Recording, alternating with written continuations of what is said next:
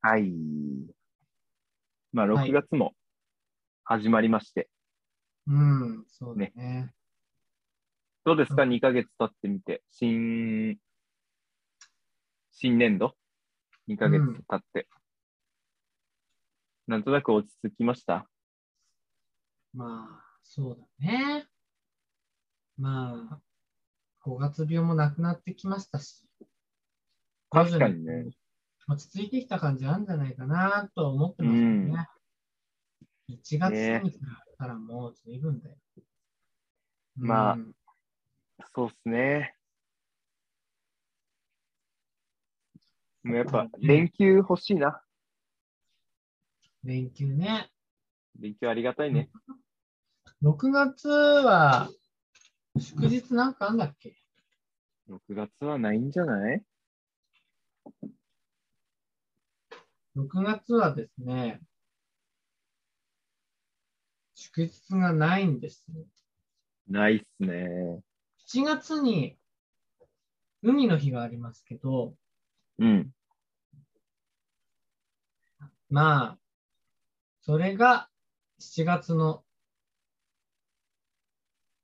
第3月曜日って感じかな。はいはい。第 3? 第3か第3月曜日。第えー 3? 7第 4? 18日海の日。第3じゃない3かうん。まあだからそういう意味で言うとね、本当に6月はもうれん祝日がない月だから。うん。ねちょっと休みたいなって思う時期でもあるっちゃあるんですけどさ。そうね。まあだから最近ちょっと、うん、先週ね、羽を伸ばそうかなと思って。おうあの、東京の方にね、えーあの、お伺いを立てまして。あら、え挨拶しとくー挨拶しておきますよ、本当に。どうもお世話になっておりますと。うん、お話でございまして。えーというわけおで、久しぶりでございます。という感じです散髪レイディオです。 はい。あそういう入りにもあるのね。いや、兄がもう本題始めようとしたかいやいや、あの、あ、ら。短縮版ね。いや挨拶しとくって言われたから、あの、うん、あ、しなきゃいけないんだなって、ちょっと思い返して、止ま、止まろうとして、ぬるっと言ったから。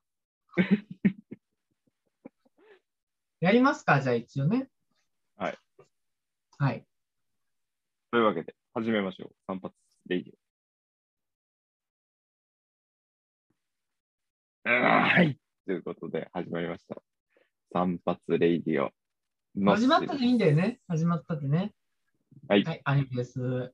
はい、お願いします。はね。このレイディオは、ゆるく楽しくお酒を飲みながら配信しているレイディオです。うんはい。というわけで、兄が羽を伸ばした。まあ、5月はね、ちょっとまあ、苦しい時期だったわけですよ。5月ではゴールデンウィーク連休明けて、うん。なかなかこう気持ちが上がらないところがあったわけです。はいまあね、その時期の放送を聞いていただければ、わかると思いますけど。まあ、相当弱ってたと、私も。うん。そう相か当弱ってたなと。。うん、まあまあまあ。いや、でもね、一時期すごい時期ありましたからね。うん弱ってたというか、もう、逆に強気だった。もうそそれはだから、ありますけどね。ねえ、裏返しですよ。本性うん。どれだけ弱ってたのかっていうのがね、分かってもらえると思いますけど。はい。まあ、そんなのもありまして。まあ、6月入ってね、うん、落ち着いてくる時期になってきたなということで、ちょっとね。うん。あのー、5月の有給をね、消化しないといけないということで、まあはい先週末ちょっとお休みをいただいたんで、まあ、せっかくだからなんか出かけたいなと思ってさ。うん。ん、で、探してたんですけど、まあ、ちょっとまあ、いろんなところ考えたんですよ。大阪いいなーって、うん、前々から、はいはいうんなな過去に何回か行ってるんですけどね。そうね。うん錦さんね。錦さん行きてえな。錦さん行きて、錦、錦っていう名前のお店がね、ありました。まあ、うん美味しい居酒屋さんというかね、うん、しょっちゅう行っなて、うん、お店なんですそうね。難波というか。けど。そうそうそう。難波でいいのか、まあ、うん、南だね。いわゆる南。うん、道頓堀のところですよ。だから、道頓堀のアーケーそうドそう。道頓堀の近くね。そうそうそう。とかね、よく行ってました。うん。大阪いいなと思いますよ。うん。まあでも遠いと。な、遠いね名古屋とかちょっもとまあ比較的近いんでありなんですけはいはい。ど、まあ名古屋もまあなうん。まあいい思い出はあんまりないから。まあね。事故ったからね。まあそうなんだよね。本当に困ったもんでさ。うん。ま新、あ何納車して2ヶ月くらいで事故ったんそうですね。うん。納車して、車手に入って、納車して、まあ2ヶ月経たないぐらいですね。うん、夏の日でしたよ、本当に。名駅前、そうね名古屋駅前、名駅前って略されるんですけど、名駅前でね。うん。まあ、だいたい3、2、3時間かけてね、うん。もうちょっとで名古屋に着くぞ、と。ようやく遊べるなーっていうところでね、右折信号で対向車にぶつかってね、えー、ボコボコにされるっていうことになりました。うん本当にね、 本当に。もう二度当と時名古屋、ね。うん、車で行かないと。いや、当時、あの、私もね、名古屋に行っていて、うん、ちょうど待ち合わせだったんですよ。そうなんだよね。そう。で、これがさっき悪いんだよ。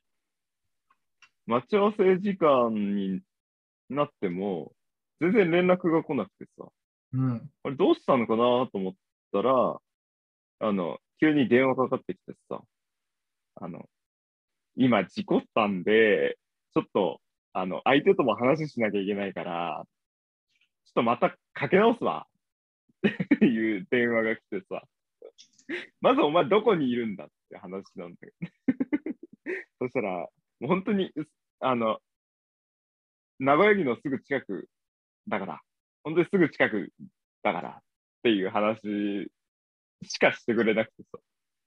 うん。 そらね、事故ってるとこ見られたくないからね。いやいやいそや、まあ、そんなのもありましたね。だってどのくらい時間かかるとかさ、そういうのもなしにさ、こっちはもう遊びの予定を立てちゃってるわけですよ。いや、あものう、もういいから、いいから帰ってほしいと思ったも ん。うん。本当に。もうこっち事故ってんだからさ、もういいよ、今日、いいよ、もういい、いい、いいって思う。いやいやいや。なわけにいかないじゃん。だってね、せっかくはるばる名古屋まで来てもらったわけですから。それでさ、なんとか現場を探しましたよ、私だって。名古屋に近いって言うから。うんうん。そしたらね、やけにパトカーが止まってる区域があってさ、ちょっと怪しいなと思って行ってみたらね、もうボコボコにされてるからね。本当にね、ね。顔面蒼白でしたからね、すごい話だよ、本当に。本当に。まあ、そんなんもありましてね。うん、名古屋にいい思い出ない。だからまあ、バスで行ける範囲でってかな。やっぱりね。まあ、とりあえず東京いいかなと思って。はいはい。ね、先週末ですね。うん東京に向かいまして。お土曜日の、あのー、だいたい7時ぐらいのバスに乗ったんですよ。朝うん、うん、えっ、と、夜。あ、はいはい。土曜の夜。夜7時ぐらい、そうそうそうそう。土曜の夜7時ぐらいのバスに乗りました。うんで、まあ大体3時間ぐらいなんで。うん。バスで3時間か。そうそう。まあ7時から乗って、8、9、10。10時過ぎ、10時半ぐらいかな、着いたのが。うん。うんで、まあ、もう乗ってる間、本当にね、どんどんどんどんこう、も街になっていくわけですよ、本 当に。幸せだバっスたの中ね。でね。うん。やっぱりね、うちはもう本当に、もう森ですから、森。いつもわ、私住んでるのって、あの、森なんですよね。ええあの森の下番人なのうん。 ?CW ニコル CW ニコルでね、あの、ミツバチと、ミツバチを約あの5000匹飼ってるんですけれども、あの、そういうね、森で過ごしてるんですね。ええ私はもう本当に。だからそこからね、東京で3時間向かうわけですけども、どんどんどんどんこう街並みが変わっていってね、うんうん。やっぱりこう、きらびやかな街に入っていくなって感覚がして、はいはい。で、池袋に向かったんですよ。あの、池袋そうなのの池袋サンサンシャイうん。ンのバスターミナルっていうのがあってさ、はいはい。そこに向かって行って、で、着いたのが10時半ぐらいですよね。うんうん。うん。降りてさ、で、スーツケース出して。で、まあ、もともとほ取ってたホテルに向かってるんですけど。うん。うーん、まあ、人だらけなんだよね。10時半で。10時半で人がいるなんてな。森じゃないからね。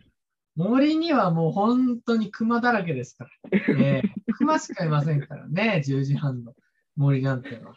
ねえ、そう、人がいっぱいいてね、明かりもこうこうとついてるなんてのは、もう懐かしいなーって思うぐらいはいのはい。感じでした。うん。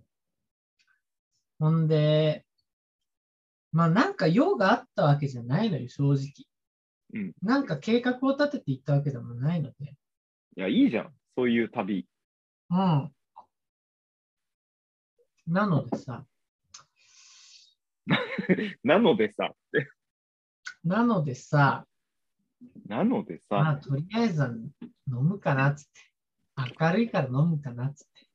うん。んで、まあ、東京来て最初に入ったのが、まあ鳥貴族ですよね。うえー、鳥木。ないんですよ、うち。近くにね、ないんですわ。鳥木って関東だけそんなこともない。もともとは関西なのね。あ、そう。で、あの、鳥貴、鳥貴族の社長が、あのー知ってますかね鳥貴族の社長、あの、実は有名な人で、うんうん。知ってます聞いたことあるいや、ちょっと存じ上げない。あないですかあのー鳥貴族のね、社長ってのが、あの、まあ、大倉さんっていう方で、うんうん。うん。なんで、この人がね、すごいあのーまあ、大きく解消したんだけどもさ、はいあのー鳥貴族ってね、あの、看板によくよく見てもらうと、その、鳥貴族ってちっちゃく書いてある横にね、こう、鉢を横にしたようなマークがついてるんですよ。あつながったわ。わかった。わかりましたうん。うん。聞いたことあった。すいません。あった存じ上げないとか言って。存じ上げないとこ言って。存じ上げてましたわ。噂には存じ上げ、てた噂は金がねって話。聞いたことありました。はいはい。うん。あのーあれね。北川さんのとこね。えジャニー北川さんのとこね。ジャニー・キッタカさんはちょっとは知らないです。モノマネ芸人の方は知らないんですけど、そういうね、関西ジャニーズの人ね。関西ジャニーズっていうとまたね、あの違うって言われますよ、本当に。関西ジャニーズ無限大の人ね。関西ジャニーズ無限大も、もうわかんないですね。うん、うんすでに。そうそうそうそう。はいはいはい。関ジャニのね、大倉さんのお父さんが、その社長さんをやってるっていううんうんうん。のが鳥貴族なんだよね。はいだからはいはいその、無限大マークがついてるっていうのが、まあ、知られうんあ噂なんです。噂じゃないわ。ね。ってことはさ、関ジャニがデビューする、あデビューしてから作ったのそのトリキは。あー、いや、どうなんだろうか。でも、いや、後付けじゃないのああ。無限大後付けじゃない無限大後付けね。鳥貴族ってどうなんでしょうね。鳥貴族っていつからなんだろう。あんま新しいイメージない。私の地元はないですからね、鳥貴族。ない。そっか。はい。鳥貴族っていつからなんだろう。わかんない なぁ。焼き鳥大吉はあります。焼き鳥大吉はあんのはわかんない。うん。あと、串、焼き鳥大吉串鳥。串鳥はありますね。それはちょっとわかんない。串取り。うん、串鳥。あとはね、鳥放題もありますね。ちょっとわかんないですね。取り放題。うん。あと、いただきコッコちゃんがありますね。 いただきこっこちゃんは、一回行ったね。うん。いったいった。いただきこっこちゃんは一回じ1回じゃない、2回、2回。あ二回行きましたっけいただきこっこちゃんに。いただきコッコちゃん行きましたよ。いただきこっこちゃん行きました。えー、本当にね。まあね、ちょっと気になる方はぜひ調べてみてほしいなと思うんですけど。うんいただきこっこちゃんなんてきっとないですからね、他ね。うん、ないか。うん。美味しいですあよ。焼き鳥のお店でね。焼き鳥のお店。いただきこっこちゃん。ぜひね、入っていただきたいなと思います。うん。鳥木ね。鳥木は何年なんですか創業。鳥木の創業はですね、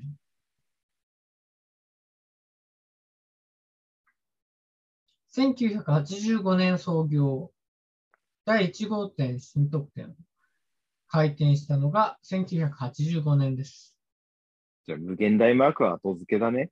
無限大後付けだね。うん。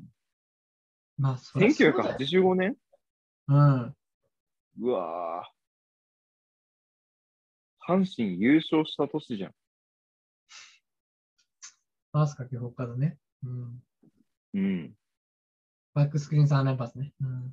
そう。いいですね。まあ、それもあってね、創業したっていう説もありますからね、非常に。はいはいはいはい。うん、で、取り木に行ったと。乗り気に行った。乗り気めっちゃ安いんだよ。知ってるいやーでも乗、り気めっちゃ安い。乗り気ね、350円均一なんです。どんな値段、どんなメニューでも350。えうん。コーヒー屋もコーヒー屋はただですよ、きっと。それはちょっとやりすぎな感があるからね。うん。氷も氷も。まあ、氷、氷は350円。ちょっとやってる感じはあるけどね。うん。歌舞伎町価格だね。うん。それ良くない。それ良くないよっていう話なんですね。うん。 350円そうなんえ、ですでもさ、焼き鳥1本だったら高くない焼き鳥はね、あの、一皿。一皿350円。だから焼き鳥は基本ベースで2本。2本で350円。あー、日本で350円安いんだ。安いんですよ。ちょっとメニュー見てほしいわ。んですね。メニューをぜひね、見てほしい。はいはい。安いんですね。それは。安いんですよ、これが。これね、ふんわり甘いもん鉄板焼き。これが美味しいんだよね、これが。それも350円これ350円です。ああ、それは安そう。うん。で、あとはね、ああ、まあ、えでもこれもうん、カマンベールコロッケ。これはね、すごいですよ。カマンベールチーズを、その、もう丸々コロッケにしたみたいな感じの商品でですね。ええじゃがいもなしあの、まあ、要、芋、芋餅ってわかりますかはいはいはい。あの、じゃがいも潰して揚げたやつみたいな。まあ、コロうッんうん、ケみたいなイメージになっちゃうかな、それ芋餅。カマンベールチーズに衣つけたってことね。まあまあ、そんな感じ。イメージはね。うん、イメージ。これ350円です。2個ついてね。はいはいはい。美味しいです。いやでも、焼き鳥がな、350円っていうのは、安いのかなでも2本ですからね。まあ、焼き鳥。だっ、て、いただきこっこちゃんはさ、うん。 1本120円とかいうレベル。まあいただきこっこちゃんはね。いただきこっこちゃんは格安だからね。うん。ちょっといただきこっこちゃん調べましょうか、じゃあ。いただきこっこちゃんだって、桃、鶏桃とか80円とかじゃないかな。違うかな。何うん。鶏皮で120円とかさ。そういうレベルだからね。確か。まあ、いただきこっこちゃんは安いよね。いただきこっこちゃん安いの。まあでもこんな感じだよ。あ、ちょっと値上がりしたのかな。鶏鶏胸。 138円。ああ、そうか。80円くらいの串があったイメージだったけど。うん、うん、値上げしたのかな安いやつだと、そうだね。まあね。 138円か。大変だからね、コッコちゃんもね。うん。鶏胸138円。1本ね、これ1本。そう、1本。でも2本だったらさ、176円 ?300 円ですよ。うんうんうん。税込みで。はいはい。まあまあね。まあでも、あれか ?1 本あたりのこう長さが違うのかなそうそうそう。サイズもやっぱ違いますから。何個ついてますコッコちゃん。コッコちゃん1、2、3、4つとしましょうか。そうだね。ネギマだったら、鳥、ネギ、鶏、ネギ、鶏だ。ネギマだったらね、ネギマだったら、鶏、ネギ、鶏、ネギ、鶏。はいはいはい。5段階ね、5段階。うんうん。くす鳥木のネギマはどうなんですか取引はもうどうです鳥、ネギ、鳥、鳥、鳥鳥、ネギ、鳥、鳥ネギ、鳥ネギ、鳥、ネギじゃないですか鳥ネギ、鳥鳥、ネギ、鳥、鳥、ネギ、鳥、ネギじゃないですか鳥ネギ、鳥、鳥、ネギ、鳥ネギ鳥ネギ、鳥鳥ネギ。いや、鳥ネギ、鳥鳥鳥ネギ、鳥ネギだと思うけどね。でも、隣の画像を見ると、塩の方を見ると、はい。鳥鳥ネギ、鳥鳥ネギ、鳥鳥ネギだ。あ、鳥鳥ネギ、鳥鳥ネギ、鳥鳥ネギか。ああ、じゃあ多いな。多いですよ。安いね、そしたら。安いんですよ。もう一本で満足できちゃうね。そう、そうなんだよね。鳥貴族いいです。鳥貴族はね、いいってことに気づいた。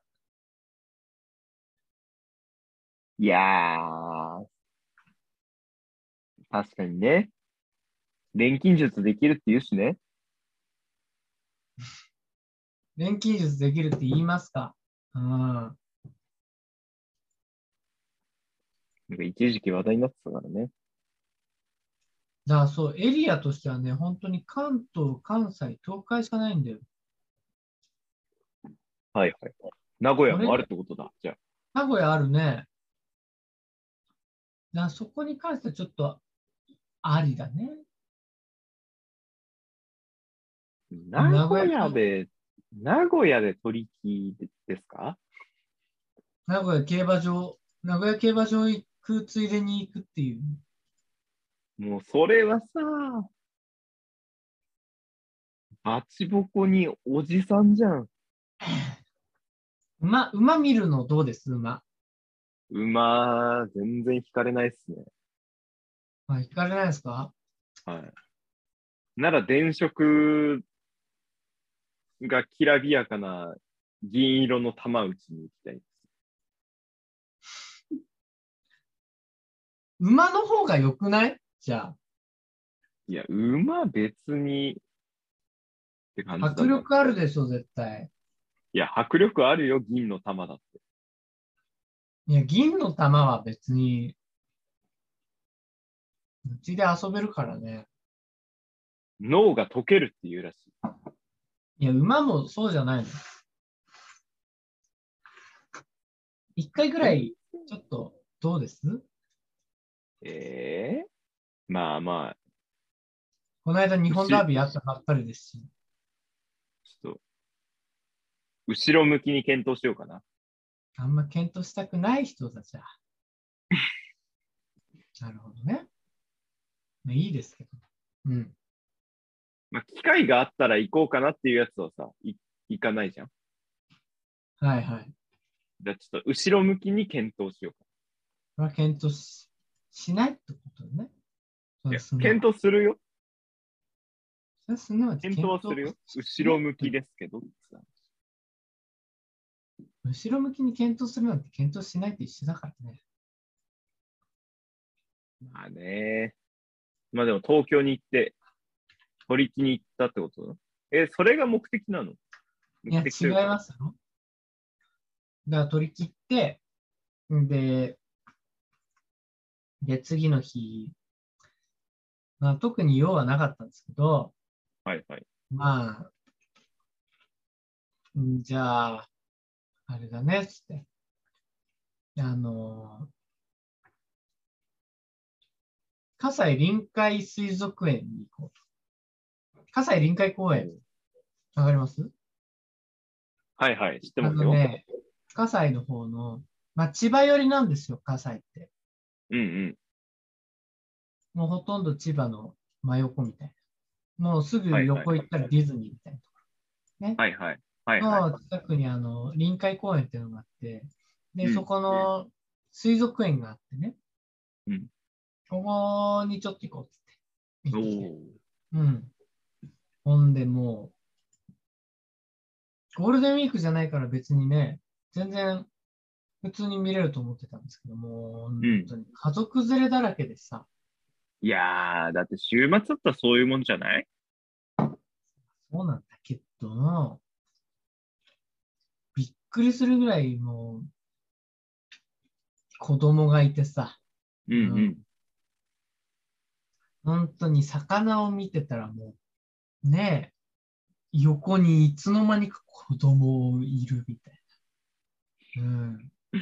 おうおう何魚を見て、もう、あの、人で、あ、人でくっついてるっつって見てたらいつの間にか子供がいるとかさ。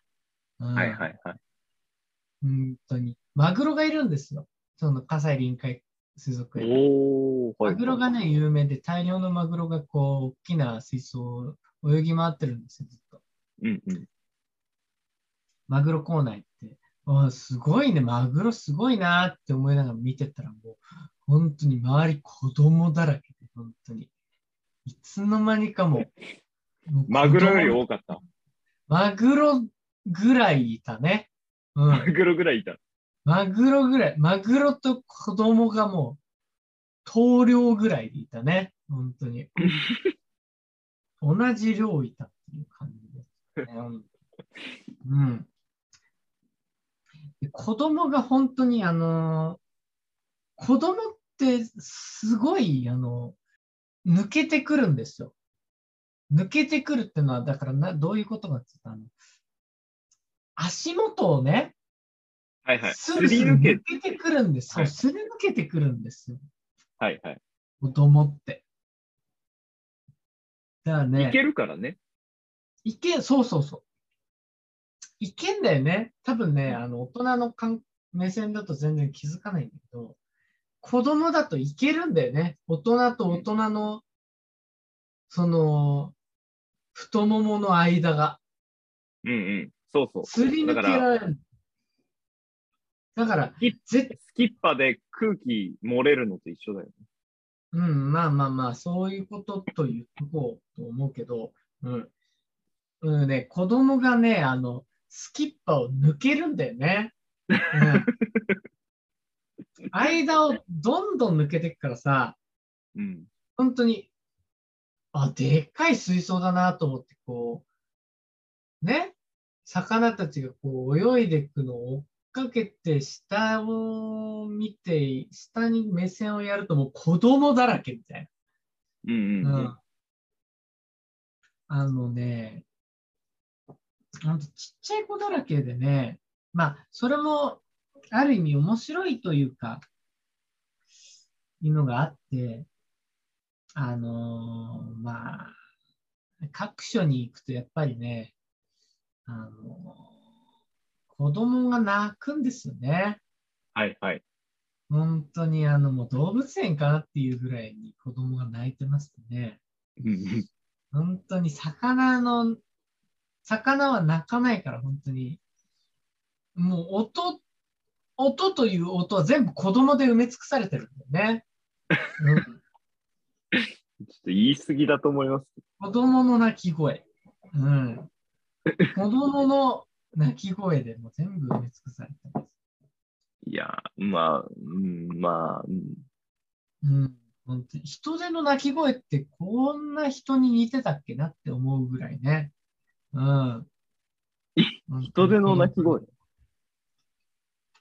な人手を見ててもやっぱり、あ、人手ってめっちゃ人に似てるな、鳴き声がって思っちゃうぐらいに、常に子供の鳴き声が聞こえてくる。ああ全然わからないですけどね。まあね、そんな感じで、はいはい水族館をやってたわけですからね。うんまあそんなこんなやってて。まあ特に用もなかったんで、なんかあの、夕方ぐらいからちょっと飲みに行こうかなって。いいね、馬刺し屋があったんですよ。はいはい。いい馬刺し屋があってさ、あのーそれは本当にあの赤羽とか、あの北区の、東京の中でも北の埼玉の方に近いところ、まあ、せんいわゆるせんべろですよね。はい1000円でベロベロになるっていう、なれるっていうあの飲み屋街があるんですよ。あの辺に美味しい、あのー馬屋さんがあるっていうね、そこに行ってきて。もう本当にね、めちゃくちゃ安いの。へえあ。の2人前ぐらい持ったやつが200円とか出てくるのね。え安っ。馬が本当に、まあ、細かいやつなんだけど、うんそれでもまあ、10、10切れ以上乗ったやつ、10切れ以上馬刺しが乗った皿が1個190円とかで出てくるわけです。なんじゃいこれ。そんな安く行っていいんかっていう居酒屋があって、そこに行って飲んできたんですけど、はいまあ、安い。うん。これね、ぜひ、連れて行きたいぐらいのところですね。ああ、なるほど。うん。まあでも、一点ちょっとね、あのーまあ衛生管理ができてないっていうところはあるので、 まあ、そうだろうね。まあそれが許容できるんであればね、うん、あの、そう、1枚、1枚10円の馬刺しを食うことができますので、ぜひね、行ってみてほしいなと思いますけど、うんうん。うん。まあ飲みまして。んで、あともう一軒ぐらい行ったかな。あの、赤羽で。やっぱせんべろなんでね、いっぱいこの宮が連なってる。まあ、あの、海鮮系の居酒屋さんみたいなのがちょこっとあってさうん、ここ行って飲んで。うん、あ、いいなーっつって。うーんで、もうほとんどあの、最終日、振り返ってね、見たら本当に。水族館以外はほとんど飲んでたなっていう影響力だったんですよ。 うんああ、まあね、うん。いい旅でしたよ。いいじゃん。じゃあ、ちょっと、最後に、誰と行きましたかっていうので、ちょっとしれ締めてもらおうかな。じゃあ、兄、この東京旅行、誰と行きましたか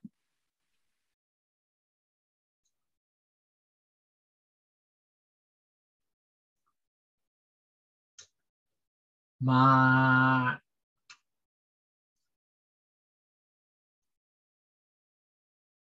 美味しい馬刺しでしたよね、本当に。ありがとうございました。